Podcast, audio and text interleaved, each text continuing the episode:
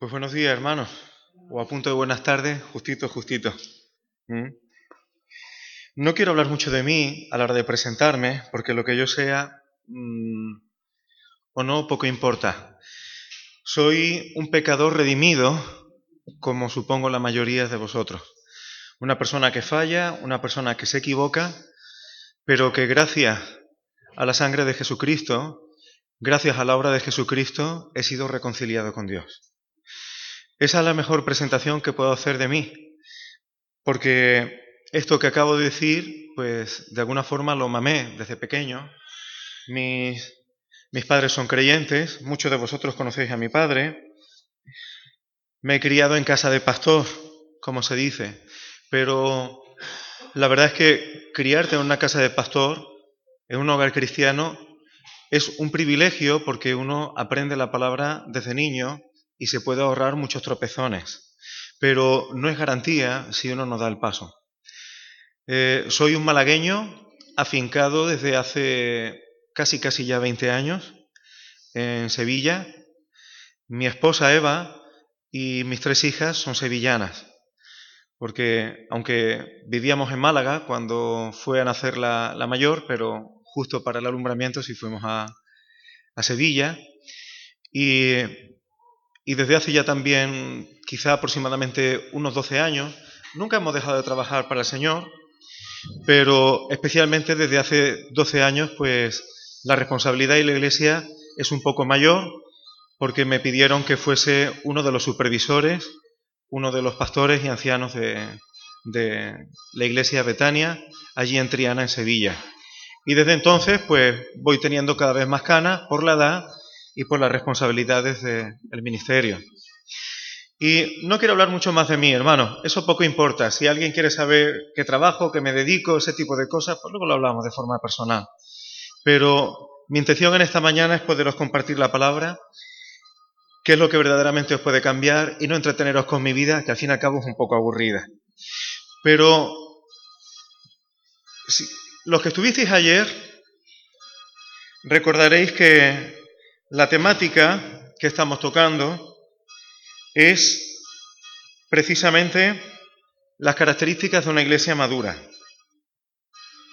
No sé cuánto tiempo va a seguir sonando la... Ah, que eso, se queda un rato. Bueno, entonces yo sigo sí o sí. Ayer, como era un taller y el tiempo era limitado, estuvimos viendo entre 28 y 30 puntos algunos que no estuvieran dirían, menos mal que no estuve porque debió ser larguísimo. Pero tocamos eh, alrededor de 30 puntos eh, que podemos considerar como características de una iglesia madura o que hacen que una iglesia no sea madura. Eh, fue un estudio, digamos, temático a causa del tiempo, pero en esta mañana sí me gustaría seguir con este tema, pero en este caso simplemente reflexionando o explicando un poco algunos versículos bíblicos. Quizá vuelo panorámico, pero el Señor creo que nos puede dar luz. Porque la palabra es completa, hermanos. Y para empezar con características de una iglesia madura, ¿quién es el Señor de la iglesia? Y cuando hago pregunta, hermano, respondeme sin problema. ¿Quién es el Señor de la iglesia? ¿Quién es la cabeza de la iglesia? El Señor Jesucristo. Jesús es la cabeza de la iglesia. Eso quiere decir que no solamente Él debe dirigirla, sino que debe estar sujeta a Él y la sujeción, en un sentido bíblico, tiene que ver con autoridad. Eh, me guste más o menos, yo por mi trabajo, yo dependo de la, de la Junta de Andalucía en mi trabajo, y aunque yo tengo una cierta autonomía en mi trabajo, pero tengo obligación de sujetarme a unas instrucciones que ellos me dan. Las publican en el Boja, están publicadas algunas de hace mucho tiempo, eh, otras disposiciones son a nivel nacional, pero yo tengo que tomarlas en cuenta y sujeto a esas directrices tengo yo que ejercer mi labor. Que la iglesia esté sujeta a Cristo no es poesía. Que Cristo sea la cabeza no es una cosa que suena bonito, no es una pedantería poética, pero luego yo hago lo que a mí me parezca con mis mejores intenciones. Que Jesucristo sea la cabeza de la iglesia quiere decir que Él tiene que dirigirla. Y nosotros, como siervos suyos, lo que tenemos que hacer es simplemente escucharle. Y por eso, lo que a mí me gustaría en esta mañana es que pudiéramos ver algo de lo que Jesús, la cabeza de la iglesia, dice a la iglesia. Y por eso se leyó antes Apocalipsis y veremos algunos detalles en Apocalipsis. No os preocupéis que el tema no es profecía. Pero a mí Apocalipsis es uno de mis libros o de mis cartas favoritas de la escritura. ¿Sabéis por qué? No porque sea fácil de entender, porque no lo es. Y hay cosas que me cuestan también. Sino porque es la única carta del Nuevo Testamento escrita por Jesús. Lo explico mejor. Cuando nosotros decimos la carta de, de, Pablo a los Corintios, de Pablo a los Gálatas, de Pablo a los Efesios, ¿Pablo las escribía directamente a mano? Normalmente las dictaba algún escriba alguien que le escribía y el sello de que la carta era suya era la salutación final que la firmaba él mismo. Lo hacía de puño y letra. Sin embargo, Apocalipsis decimos de San Juan y no decimos de Jesucristo, que fue quien la dictó al apóstol Juan por medio de su ángel. Por eso, Apocalipsis comienza diciendo la revelación de Jesucristo que Dios le dio para manifestar a sus siervos. el final del versículo 1 la declaró enviándola por medio de su ángel a su siervo Juan. Así de, ¿de quién es Apocalipsis? Del Señor Jesús. Del Señor Jesús.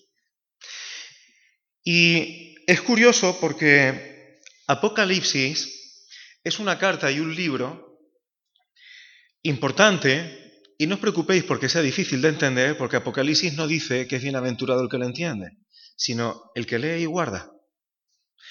Leer y guardar Apocalipsis te hace bienaventurado. Si hay cosas que no entendemos, no pasa nada. Pero aún así, como hacía María en su corazón, aun y cuando no entendía cosas. María veía cosas que tenía que ver con Jesús y dice que las guardaba en su corazón. Posiblemente no las acababa de entender, sin embargo, las iba sembrando ahí. Y quizá cuando pasó el tiempo entendió más. Nosotros, de Apocalipsis, habrá cosas que no entendamos bien y que con el tiempo seguramente las entendamos mejor y no sé si en la resurrección. Pero eso no quiere decir que no sea una carta, ya que la dio el propio cabeza de la iglesia, que es Jesús, importante para leer y para guardar en el corazón. Cuando comienza Apocalipsis, aunque es una carta que está, en lo que yo entiendo, centrada en un día o en un tiempo que toda la Biblia anuncia, lo que la Biblia llama el día del Señor o el día de Jehová, y eso responde a la pregunta, muchos dicen, ¿por qué Dios permite si Dios existe, ¿por qué Dios permite hambre? ¿Por qué Dios permite guerra? ¿Y quién ha dicho que Dios lo vaya a permitir siempre? Para poner en orden y para juzgar todas esas cosas contra las cuales el sentido de justicia que los seres humanos tenemos nos revelamos, ¿por qué Dios permite? Dios ha establecido un día, el día de la ira de Dios, el día de Jehová, lo llamaron los profetas. Y ese día está bien descrito en Apocalipsis. Muchos, no todos, pero la mayoría de los acontecimientos que hay en Apocalipsis está en las cosas que circunscriben o que están alrededor del eje del día del Señor.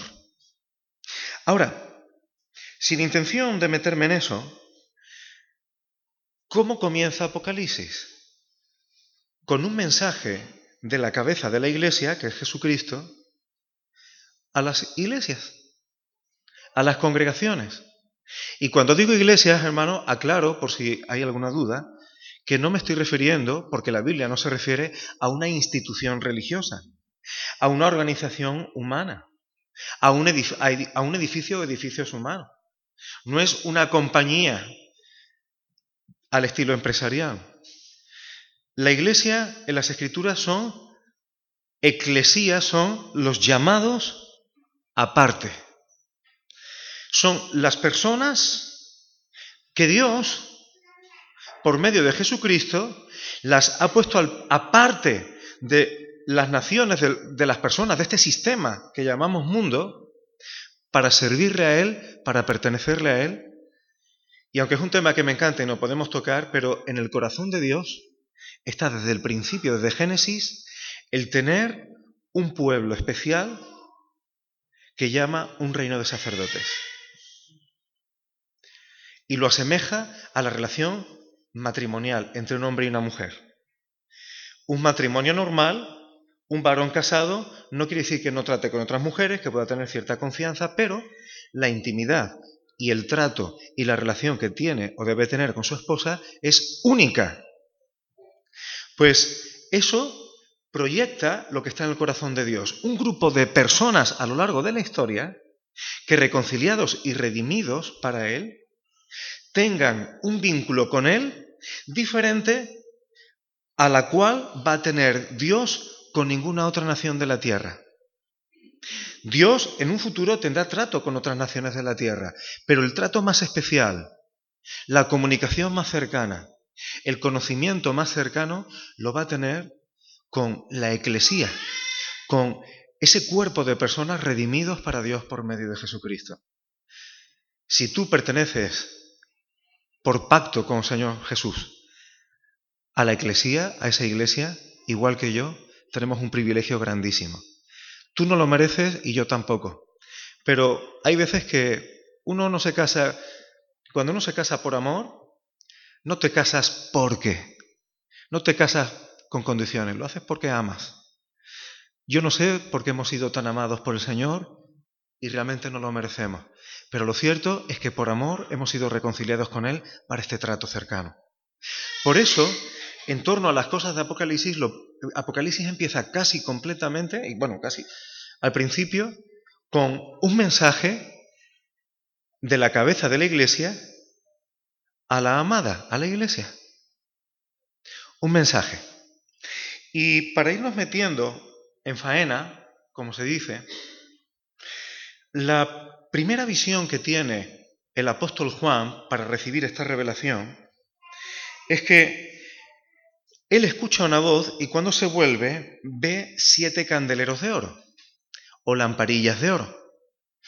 Y en medio de esos siete candeleros ve a uno semejante al Hijo del Hombre, Jesús.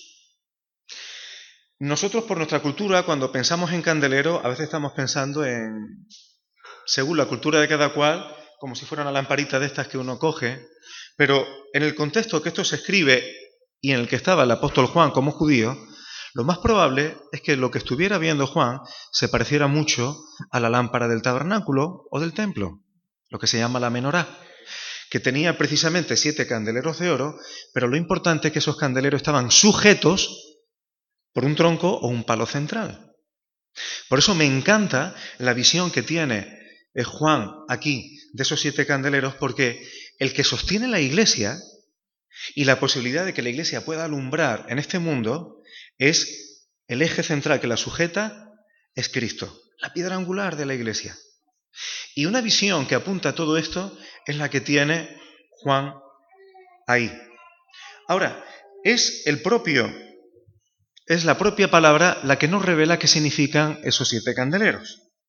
El versículo 20 dice, el misterio de las siete estrellas que se refiere a mensajero y de los siete candeleros de oro, dice que esos siete candeleros son las siete iglesias.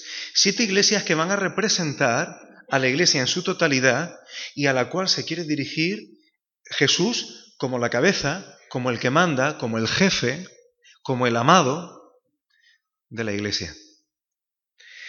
Y hay algo, ¿por qué he empezado con esto antes de que nos metamos en el mensaje de una de ellas? Porque, y vuelvo a hacer una pregunta y así compruebo también que no os he dormido tan pronto.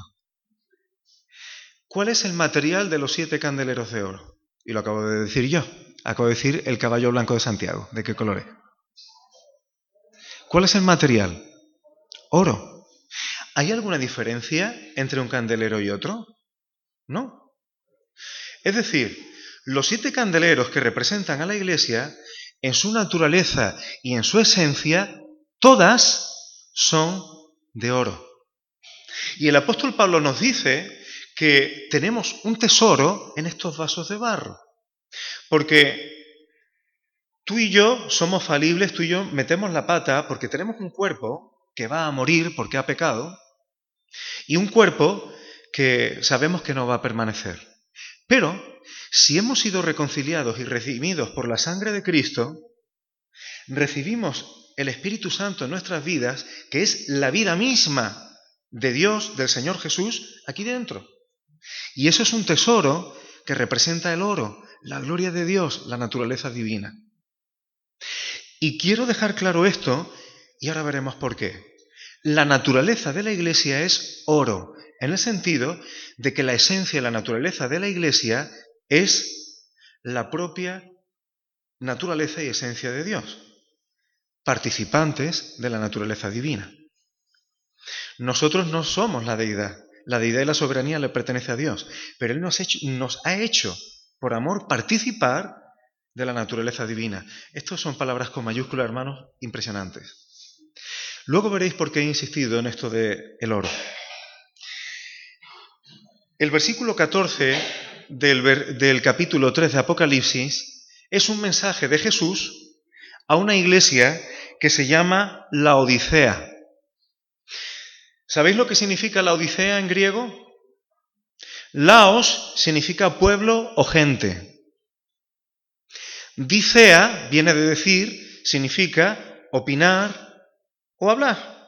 Es decir, la Odisea significa la opinión del pueblo, lo que opine la gente o lo que diga la gente. Fijaos que simplemente el nombre de la Odisea ya es un mensaje en sí mismo.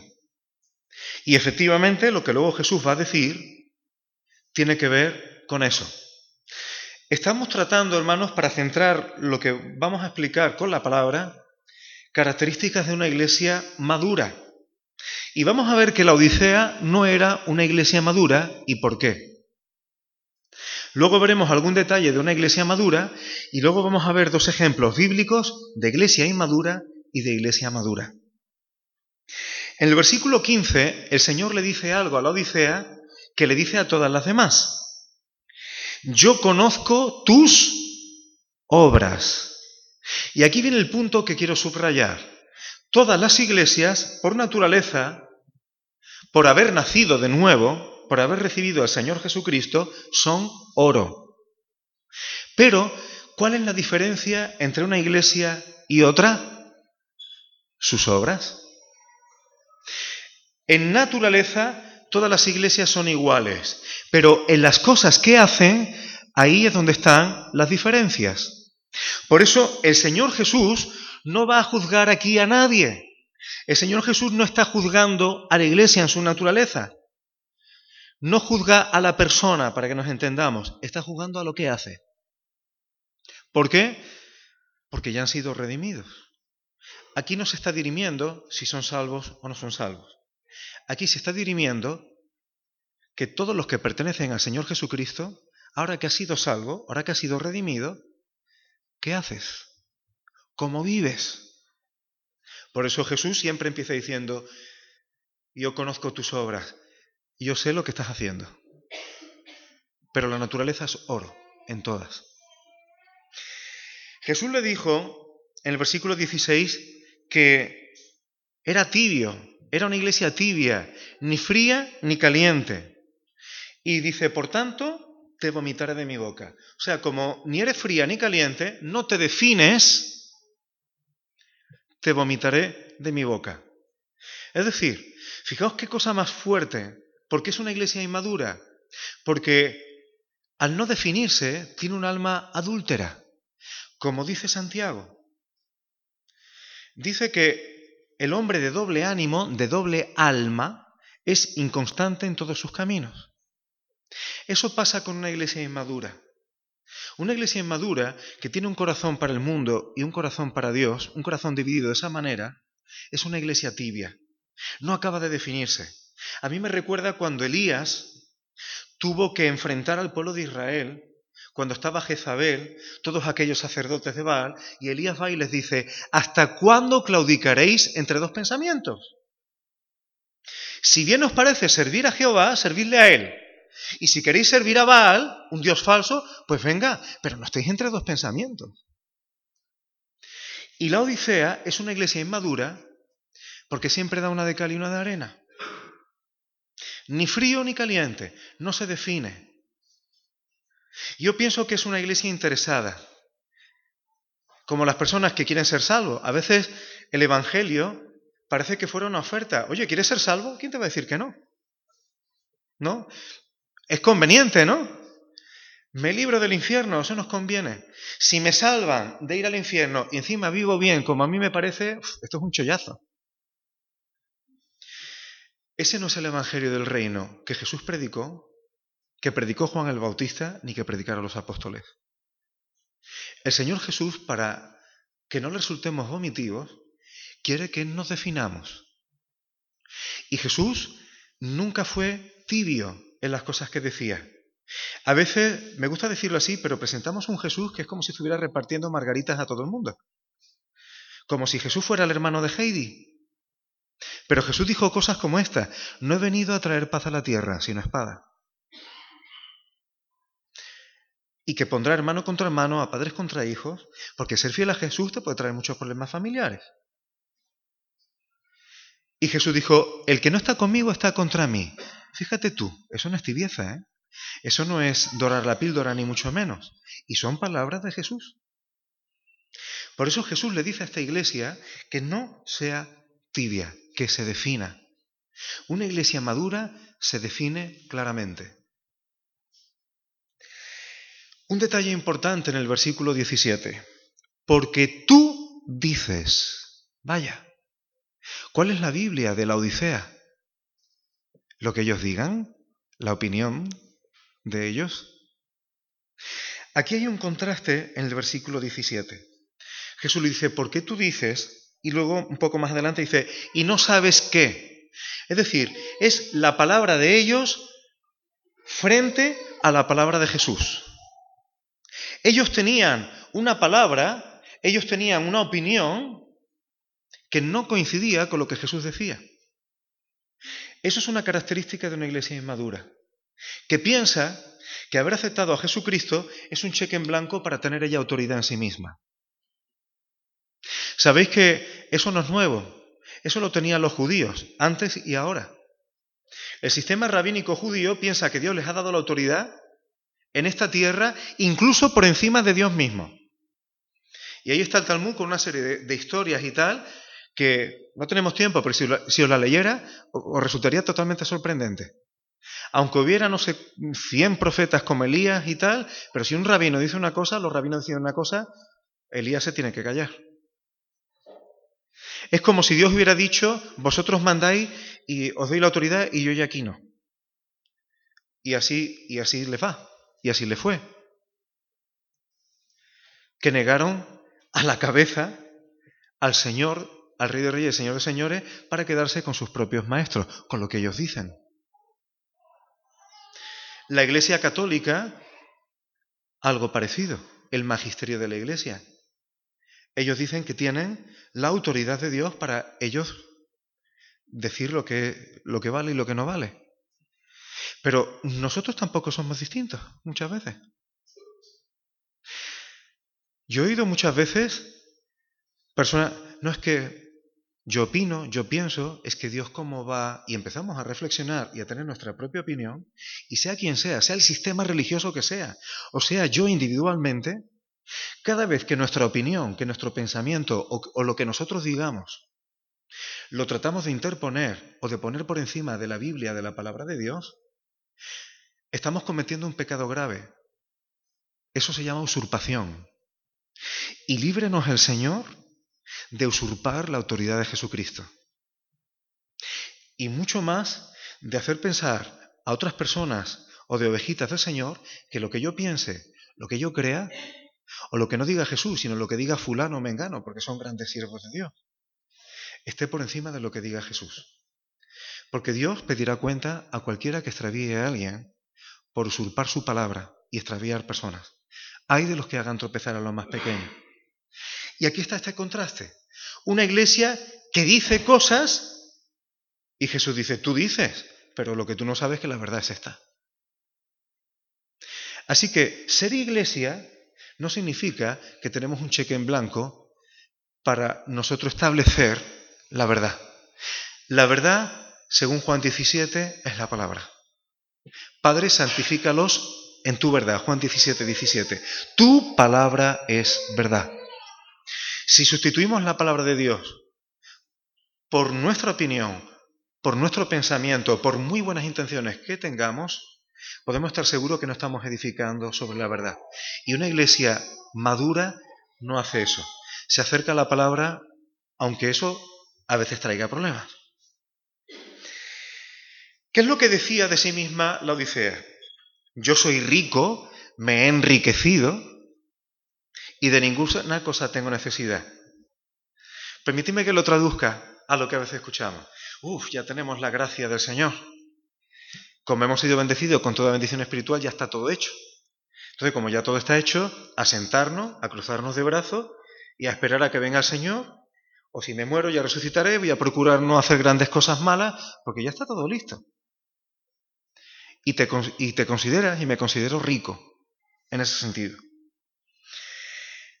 Y no sabes, dice el Señor Jesús, que tú eres un desventurado, un infeliz, se puede traducir también. Un digno de lástima, se puede traducir. Miserable, es decir, desgraciado. Pobre, te crees rico y no tienes. Ciego, no ves. Desnudo, sin vestiduras. Qué fuerte decirle eso a una iglesia, ¿eh? ¿Qué te parece este mensaje que Jesús le da a una iglesia? digna de lástima, desgraciada, te crees que tienes y no tienes nada, ni ves y desnuda. Si a mí alguien me dice eso, me quedo hecho polvo, me enfado. Y Jesús se lo está diciendo a una iglesia que lo que ella dice es todo lo contrario. Una iglesia probablemente acomodada porque cree que es lo más. Ahora, ante esta situación, una iglesia en una situación de miserabilidad, no sé si me acabo de inventar la palabra, pero creo que se entiende. En una situación de que no ve, no tiene visión, está desnuda, es decir, no tiene obras.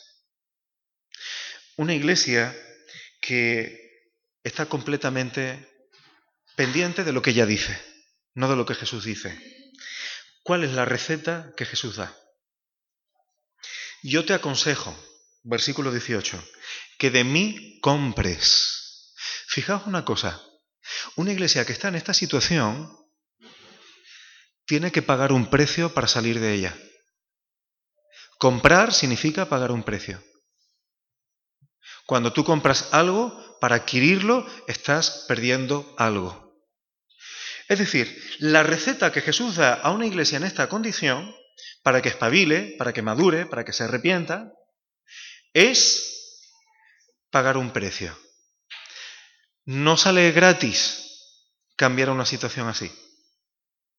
No es que los demás hagan, no es opinar, es arremangarse, ceñir los lomos y prepararse a pagar un precio para salir de esa situación.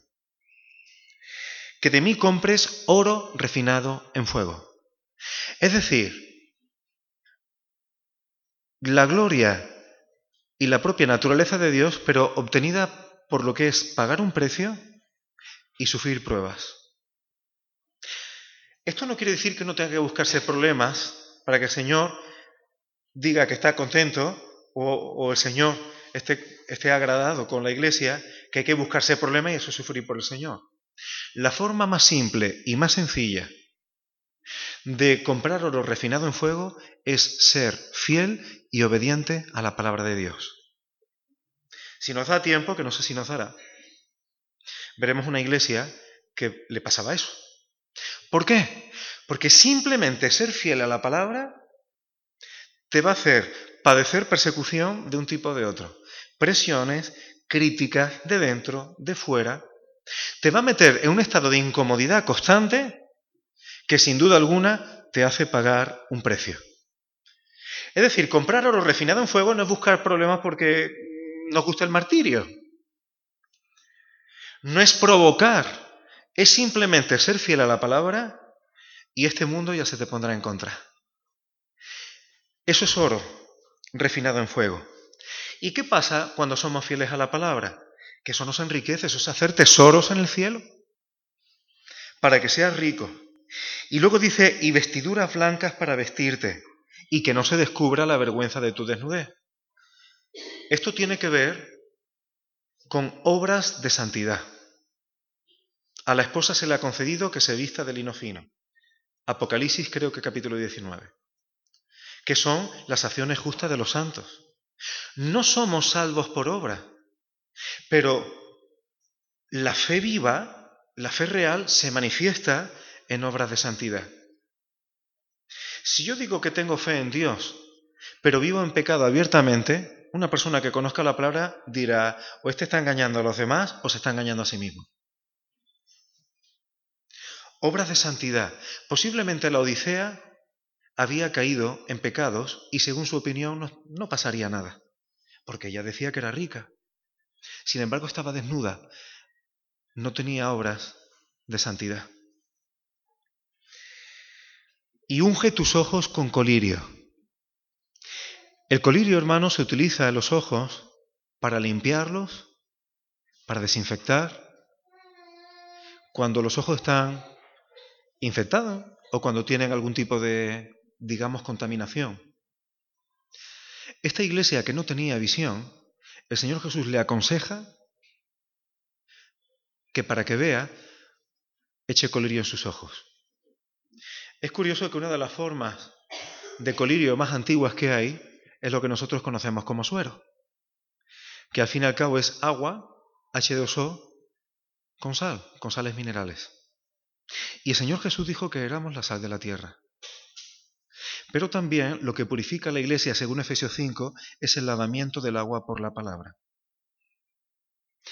Necesitamos, para no perder la visión, para no estar ciegos, escudriñar bien la palabra, estudiarla, que el agua fluya como agua, eh, perdón, que la palabra fluya como agua no solamente en tu vida personal, en nuestras conversaciones, en nuestra comunión.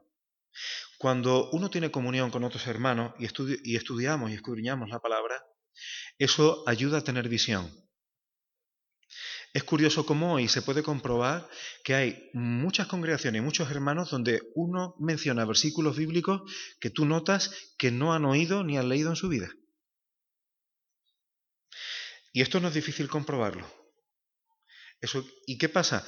Que un versículo se entiende, dos versículos se entiende, pero cuando eso se amplía a muchos más versículos, a libros de la Biblia, si tú quieres poner un conflicto a muchos hermanos, no tienes más que preguntarle públicamente, oye, ¿de qué va el libro de Abdías? Que tiene un capítulo nada más, ¿eh? Y lo metes en un problema, ¿verdad?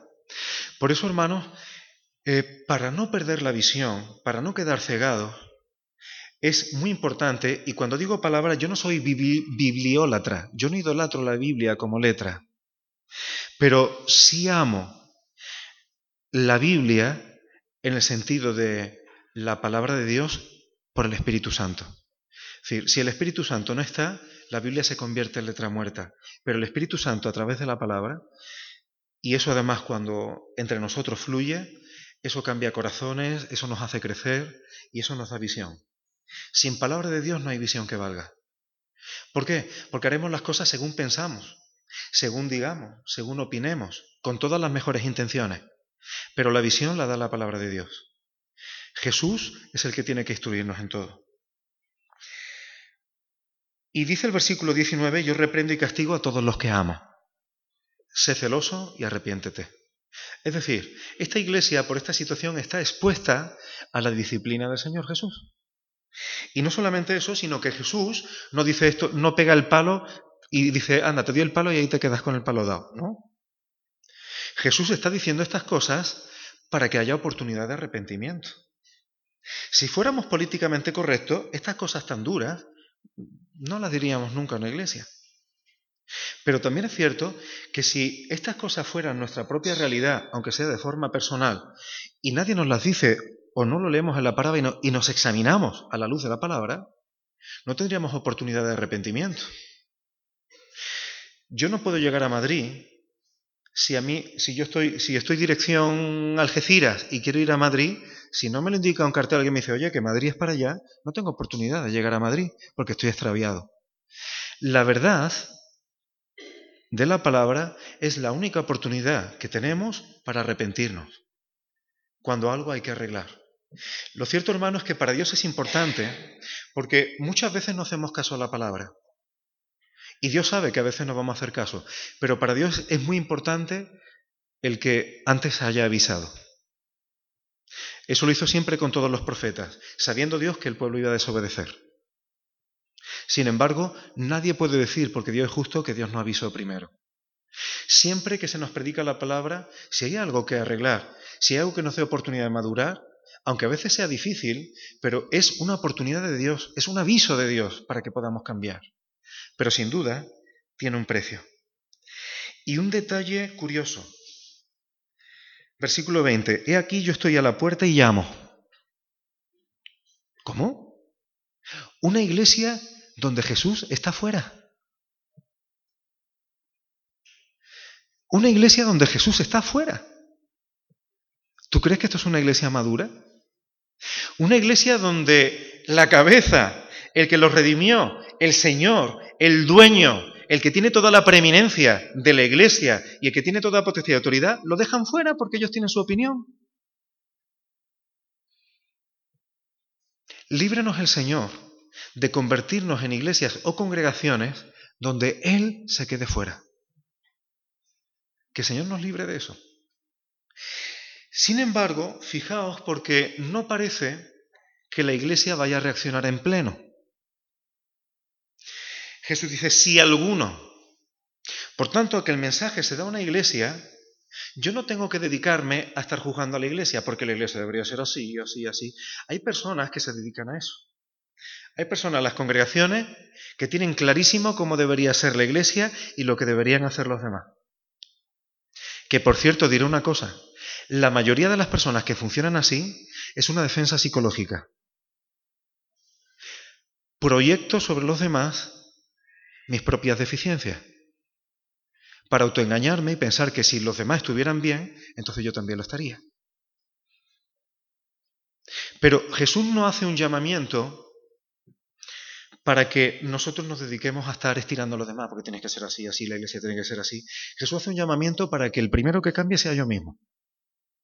O sea, para que esta iglesia madure, no tengo que dedicarme yo a estarle dando palo a la iglesia porque debería ser, debería ser, debería ser. No tengo que arrepentirme yo. Y de forma personal, de forma personal, abrir la puerta al Señor. Porque el que se arrepienta individualmente de la inmadurez, ¿qué pasa en una congregación? Si yo estoy en esta situación y me arrepiento y pago el precio y compro oro refinado en fuego, ¿qué pasa si lo haces tú también? Y otro, y otro, y otro y lo hacemos individualmente un buen grupo de hermanos, pues que esa iglesia cambia. Las iglesias cambian cuando yo trato de trabajar en mí. Yo trabajo en mí delante del Señor. Pablo se lo dijo a Timoteo, cuida de ti mismo y de la doctrina. Hay mucha gente que está muy pendiente de la doctrina, pero su vida no tanto. Uno tiene que ser consecuente primero consigo mismo. Y eso, cuando haya un buen grupo de hermanos que estén trabajando en arrepentirse de lo que tengan que arrepentirse, en querer ser creyentes maduros, entonces la iglesia cambia. ¿Qué pasa al que venza? Al que venciere. ¿Quién vence? Ese alguno que toma en serio la palabra del Señor Jesús. Ese alguno que toma el mensaje y dice esto es para mí. Le daré que se siente conmigo en mi trono. Es decir, tiene que ver con el reino. Pero eso es otro tema. Un poquito antes tenemos una iglesia que sí es madura. Una iglesia que se llama Filadelfia. Y Filadelfia, su nombre significa amor fraternal, lo cual también nos da idea. El Señor Jesús en el versículo 8, estoy andando para atrás, capítulo 3, pero ahora estoy yendo para atrás, le dice a esta iglesia, yo conozco tus obras. Fijaos, Jesús no está juzgando la naturaleza de la iglesia, está juzgando sus obras. Hemos visto las obras de la Odisea que se tiene, de las cuales se tienen que arrepentir, una iglesia inmadura que se cree lo que no es, que se cree que en el examen tiene un 9 o un 10 y Jesús está diciendo que tiene un 2. Pero es que resulta que el profesor es Jesús y no ellos. Así que Jesús es el que califica. Pero ahora tenemos una iglesia que Jesús también conoce sus obras. Es una iglesia que tiene poca fuerza, poco dinamos en griego. No es una iglesia de milagros, posiblemente no es una iglesia de un poder y de una presencia enorme en el mundo, pero es una iglesia que tiene dos características que el Señor alaba y que son fundamentales para que una iglesia sea madura. Has guardado mi palabra y ojo, guardar la palabra no significa tener un buen credo. Guardar la palabra significa el nuevo pacto. Lo estuvimos viendo ayer. ¿Cuál es la característica del nuevo pacto? Pondré mis leyes y mis mandamientos en sus mentes y en sus corazones. Guardar la palabra del Señor es tenerla aquí, aquí. Guardarla es llenarte de ella para ponerla por obra. No para ser eruditos de conversación. La palabra de Dios no es para tener una conversación de dominó. Es para llevarla a cabo. Eso es guardar la palabra. Y no has negado mi nombre. Y no negar el nombre de Jesús va mucho más allá de simplemente decir que creemos en Él. Decir que creemos en Jesús, mm, no negar su nombre es bastante más que eso. Cada vez que yo por mi propia opinión presento a un Jesús según yo creo que es y no según Él se revela la Biblia, estoy trastornando su nombre. Por eso algunos, hay gente que no niega a Jesús como persona. Hay grupos de nueva era que aceptan a Jesús como una especie de, de hippie, en plan paz. Seguro que habéis conocido a personas que lo ven así. Pero eso es negar el nombre de Jesús porque Jesús no se presentó como eso. No negar a Jesús significa tomarlo con todos sus aspectos. Acordaos de la Pascua en Éxodo 12. ¿Cuál era la característica de la Pascua cuando iban a salir de Egipto? ¿Cómo tenía, ¿Qué tenían que comer del cordero? Lo tenían que comer enterito. El cordero pascual se lo tenían que tomar enterito. Cada vez que yo cojo de Jesús solamente el aspecto que me interesa, me interesa el Jesús que me salva, pero no el que quiere gobernar mi vida, porque eso ya es mi vida privada. Eso no es comer el cordero completo. A Jesús o se le acepta completo o no se le acepta, porque si no andaríamos en tibieza. Por eso, hermanos, esta iglesia guarda la palabra del Señor, pero tampoco niega su nombre. No presenta solamente aspectos. Si tú quieres conocerme a mí completamente, ahora mismo estáis conociendo de mí la faceta del Efraín predicador. Pero Efraín no solamente predica. Yo soy esposo, soy padre, soy profesor. Hay otros aspectos de mi vida que si quieres conocer mi persona, necesitarías conocer todos esos aspectos. No negar el nombre de Jesús es recibirlo completamente, en todos los aspectos que de Él revela la palabra. Están también en Isaías capítulo 9. Admirable, consejero, príncipe de paz, Padre eterno y aún más cosas. ¿Qué pasa con esta iglesia? El Señor Jesús dice que los librará, dice, por guardar la palabra de su paciencia. ¿Qué significa guardar la palabra de su paciencia? Ser fiel al Señor a pesar de las pruebas y de las dificultades. Por eso, en contexto de tribulación, se le llama la perseverancia de los santos. Y aquí está la perseverancia de los santos. Eso es ser paciente. Que somos obedientes al Señor, nos cuesta problemas, a veces te cansa, pero no negamos su palabra ni su persona a pesar de las dificultades. ¿Y qué pasa? Por cuanto has guardado la palabra de mi paciencia, yo también te guardaré de la hora de la prueba que vendrá sobre el mundo. ¿Eso qué quiere decir? Que las, las siete copas de la ira, que están ahí precisamente en Apocalipsis, el día de la ira de Jehová, no son para la iglesia. Porque eso es para probar a los moradores de la tierra. Y es una iglesia que por ser madura y guardar la palabra y no negar el nombre del Señor, ya tiene la posición de autoridad en el reino. Por eso Jesús le dice, retén lo que tienes, versículo 11, para que ninguno tome tu corona. Por eso, la carta a esta iglesia termina hablando de la Nueva Jerusalén y no del reino. La Odisea es una iglesia que está en un problema en el reino. Tiene un problema para el reino. Porque el Señor está fuera. Entonces el que venza ahí se sentará en el trono a reinar con el Señor Jesús. Sin embargo, Filadelfia ya tiene la corona. Lo que tiene que hacer es retenerla. Por eso esta carta no termina con el reino, sino termina con la Nueva Jerusalén. Porque la corona del reinado milenial ya la tiene. Ahora, al que venciere lo haré columna en el templo de mi Dios. Qué pena, hermanos, que no tengamos tiempo. ¿Qué significa ser columna en el templo de Dios? Esto no quiere decir que nos vamos a petrificar como, como la mujer de Lot, ¿eh? que se convirtió en estatua de sal y que en un templo físico vamos a estar ahí puestos. Por supuesto, es una cosa simbólica. Pero dice que escribiré sobre él el nombre de mi Dios. No tenemos tiempo, hermanos, pero esta recompensa es impresionante. En el Antiguo Testamento, en Deuteronomio, se habla de un ángel, se le llama el ángel de Jehová. Este ángel era Jesús antes de encarnarse. Y, Dios le dijo a Israel que cuidado con ese ángel, que le hicieran caso absolutamente en todo, lo que le dijera dice, porque yo he puesto mi nombre en él. El nombre del Padre está en el Hijo. Esto es espectacular. Y ahora resulta que el que venciere, lo que está diciendo aquí a los de Filadelfia, es que Dios va a poner su nombre en nosotros. Hermano, a mí se me ponen los vellos de punta. Porque haber recibido a Cristo significa que las maravillas de la relación de Cristo con el Padre, nosotros se nos hace participante de eso. Y no lo merecemos por amor. Estas son cosas que se nos escapan a nuestra imaginación siquiera, pero es precioso. Es precioso. Y se habla de la Nueva Jerusalén. Hermano, no sé cuánto tiempo llevo y lo voy a comprobar. 44 minutos. Mm. Entonces creo que debo ir concluyendo. Mm. ¿Cuál era mi intención? Voy a hacer una declaración de intenciones que tenía aunque no las lleve a cabo. Mi intención ahora era tocar algunos detalles de la iglesia en Corinto. La iglesia en Corinto no era madura. Por eso Pablo les tiene que hablar como a niños. ¿Sabéis por qué no era madura? Era una iglesia que no era madura porque había entre ellos celos, contiendas, disensiones, permitían fornicación dentro de la iglesia, no tenían gente madura entre ellos para juzgar disputas entre hermanos.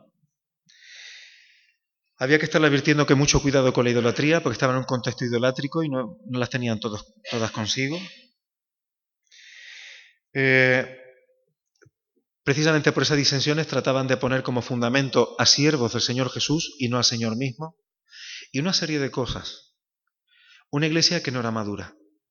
Sin embargo, un ejemplo de iglesia madura, 10 minutos o 15 de predicación me lo acabo de saltar en uno. Esto es un milagro. ¿eh? Sin embargo, hay otra iglesia que sí es madura. Pablo además le dijo a, los corintios, no os pude hablar como espirituales, no he podido, sino como a carnales. Una de las consecuencias de la inmadurez o de una iglesia inmadura es que hay muchas cosas de la propia palabra, y lo mencionamos ayer, que no se les puede decir porque no se enteran. No son capaces de alimentarse de cosas maravillosas que están en la palabra, porque es como un bebé. Si tú a un bebé le das un potaje de lentejas, te lo carga. Y Pablo a los corintios no les podía hablar, tenía que hablarles como niños, leche espiritual, siempre los rudimentos, los rudimentos, los rudimentos, los rudimentos. Pero hermano, cuando un bebé, porque por cierto, no hay ser más egoísta que un bebé, ¿eh? son preciosos, pero un bebé vive para sí. Nada más que avisa cuando quiere algo. El bebé es egoísta, pero es comprensible por su grado de madurez. Ahora, si el bebé tiene 55 años Aquí ya no es tan lindo ni tan mono. Aquí ya algo pasa. Algo pasa. Y hemos sido llamados a no ser niños, niños en Cristo, hermano. No es normal que pasen 30 o 40 años y nuestro conocimiento de la palabra, nuestra madurez, nuestro crecimiento en Cristo sea muy parecido a hace 30 o 40. La iglesia madura, y con esto sí termino, en cuestión de un minuto o dos, una iglesia madura es la iglesia en Tesalónica, que es conocido por su fe su fidelidad por la obra de vuestra fe, es decir, una, una fe que no es teórica, sino es una fe que se está viendo. La obra de vuestra fe, que tienen trabajo de amor Y además es constante. Una iglesia que recibió el Evangelio en sufrimiento y tribulaciones. Y una iglesia que en esas tribulaciones sigue permaneciendo fiel. Esa era una iglesia madura. Por eso esa iglesia madura, el apóstol Pablo le dice cosas de maduros. De hecho, cuando hablamos de escatología, de profecía, casi siempre se menciona cosas de los tesalonicenses. ¿Por qué? Porque ellos podían recibirlo. Pablo dice a los tesalonicenses, el día del Señor vendrá como ladrón en la noche. Y nosotros decimos, nadie se va a enterar porque Jesús viene como ladrón en la noche. Vale, pero es que le dice, pero a vosotros nos va a pillar como ladrón en la noche. Acerca de los tiempos y de las ocasiones no tenéis necesidad que escriba, porque ya sabéis. Así que estos no andaban en tinieblas. ¿eh? A estos la venida del Señor no les pillaría por sorpresa, porque estos tenían conocimiento. Pablo a estos les podía hablar con otra madurez, que a los corintios medio medio. por eso es a esta iglesia a la que termina simplemente diciendo, por lo cual, y con esto termino yo, animaos unos a otros y edificaos unos a otros. Esta es una iglesia madura, la que está procurando la edificación mutua, porque los dones espirituales es para perfeccionar a los santos, para la obra del ministerio, dice Efesios. Así como lo hacéis. Una iglesia madura se edifica unos a otros porque sabe que como Dios ama a la iglesia, los miembros de esa iglesia aman a otros miembros de la iglesia. ¿Para qué? ¿Qué quiere decir amarlos? Edificarlos para que otros maduren también. Y esto se parece a discipular muchísimo. Por eso, hermanos, el tiempo ha pasado. Quiero agradeceros vuestra paciencia conmigo. Le pido al Señor que recompense la paciencia que habéis tenido de mis largas predicaciones. Le pido al Señor que lo que yo haya predicado en esta mañana y aún ayer no sea opinión mía, sino que sea palabra suya. Y que si algo de lo que hemos tocado es palabra suya, que no, que no quede ahí eh, como si hubiera un impermeable, sino que cale dentro de nuestro corazón y lo guardemos. Y que si hay alguna cuestión, y eso tú lo sabes, yo hay cosas en mi vida de las que me tengo que arrepentir, en el sentido de que hay cosas que yo tengo que enmendar en mi vida, en mi ministerio, en mis cosas. Si hay algo que el Señor haya tocado tu corazón, ayer tocamos alrededor de 30 puntos, simplemente con que alguno de esos puntos se trabaje, yo estoy seguro que nuestras vidas particulares y las, y las congregaciones pegan un impulso tremendo. Si lo tomamos en serio, creo que hay fruto, pero el fruto implica un trabajo, hay que comprar el oro refinado.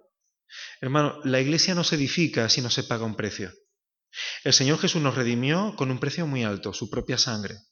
Y nosotros pensamos que la edificación de la iglesia viene sin ningún tipo de sufrimiento, sin ningún tipo de precio. Tiene un precio. Y muchas veces significa renunciar a cosas que son lícitas para nosotros. Cosas a las que tú y yo tenemos derecho y que en sí no son malas, pero muchas veces el esfuerzo y el madurar depende de sacrificar cosas que aunque en sí no son malas y son lícitas, la sacrificamos por causa de la obra del Señor. Nadie piense que la obra del Señor es solamente para pastores. La obra del Señor es para todos. El Señor a cada uno da una capacidad y un don para ponerlo en práctica para edificar a los demás. Pero nadie está exento. Los que somos ancianos, pastores, no somos más que los demás. Somos siervos como los demás. Tenemos una tarea y una labor concreta. Pero la cabeza de la iglesia es Cristo, no nosotros. La sujeción a los pastores y a los hermanos que ayudan, estas son palabras que Pablo le dice a los tesalonicenses que no me ha dado tiempo de ver. Ayuda, pero porque nosotros tenemos que procurar ser ejemplos de los demás, pero no porque en nosotros mismos seamos nadie. El alimentar a otros y el edificar la iglesia es una labor. El pastorado no es una gorra, es un trabajo.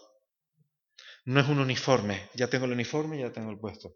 Y no, y no quiero referirme solamente a pastorado, sino a cualquier servicio que se haga. No se trata de ocupar cargos, se trata de tener carga en el corazón y llevarla a cargo.